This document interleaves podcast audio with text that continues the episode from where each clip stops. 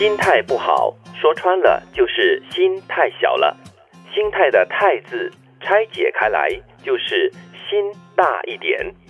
心如果每天大一点，心态还怎么会不好呢？嗯，心态不好这件事情，就是你看任何的东西，你可能都会用很负面的角度来解读。嗯，你在遇到事情的时候，你你可能就会想要用最极端的方式来解决。比如看到某一个人对你不好，讲的比较暴力一点，可能就会说：“哦，我想给他两拳，嗯把他打在地上。”这是你心态的问题，因为你心态小，你容不下很多东西。对了，除了负面，我觉得有些人还是常常带着一个批判的眼光、看待所有的事情，不管是是大是小，或者是本身就是可能是美好的事情。就是有一些人甚至会把一个旅行哦，一个很快乐的、开心的一件事情，然后带着批判的眼光去批判这个旅行怎么样，这个去的地方应该要怎么样，那边的人应该要怎么样这样子，所以就没有了所谓的这个旅行的乐趣。因为有比较嘛，对就是说，哎，这个不及怎么样怎么样，这个不及我的想法，不及我那边怎么样怎么样。有时候我们出国会听到一些旅者会批评，所谓的批评就是说，哎呀，新加坡都不会这样子，我们新加坡怎么样怎么样。对对对对对，这样子的比较，那我我们就会想，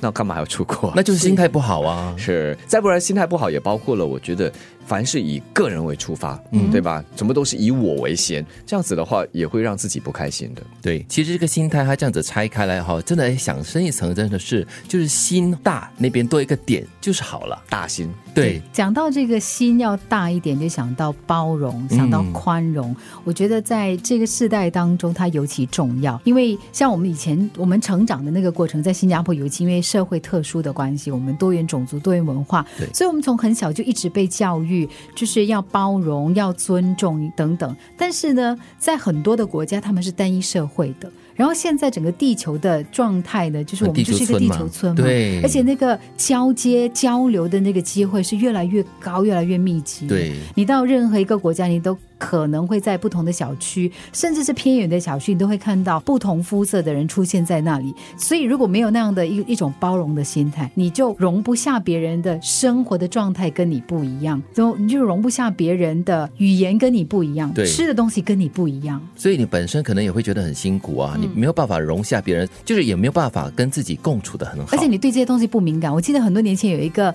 信用卡的广告，他就特别拍了一个东西，就是这个所谓的有旅者。他到不同的国家去，我忘了是在一个佛教地区，就你不能碰那个人的头，然后你去一个地方，你不能够比某个手势。到那个地方，你如果吃饭是用这样子吃的话，你这样子会冒犯别人，就是不至于说你要去批评别人的做法，但是你知道说哦，对他们的文化来讲，那是不太适合的。嗯，所以有一个比较宽厚、宽容的心哈，就表示少一点批判，少一点比较，嗯，少一点我比较好，他比较不好，这样子的一种看法或态度的话，就是我们所说的包容了嘛。对你的心大一点，你的心态好一点的话呢，你就会很自然的理解什么叫做这个世界没有不好，只有不同。是承接刚才德明所说的，就是少了一些批判，少了一些比较的话呢，你就少了一些愤怒，你就多了一些快乐，然后多了一些正能量，然后自己的生活也变得明亮起来。心大一点的话呢，这个世界就会更大了。心态好了，状态就会好。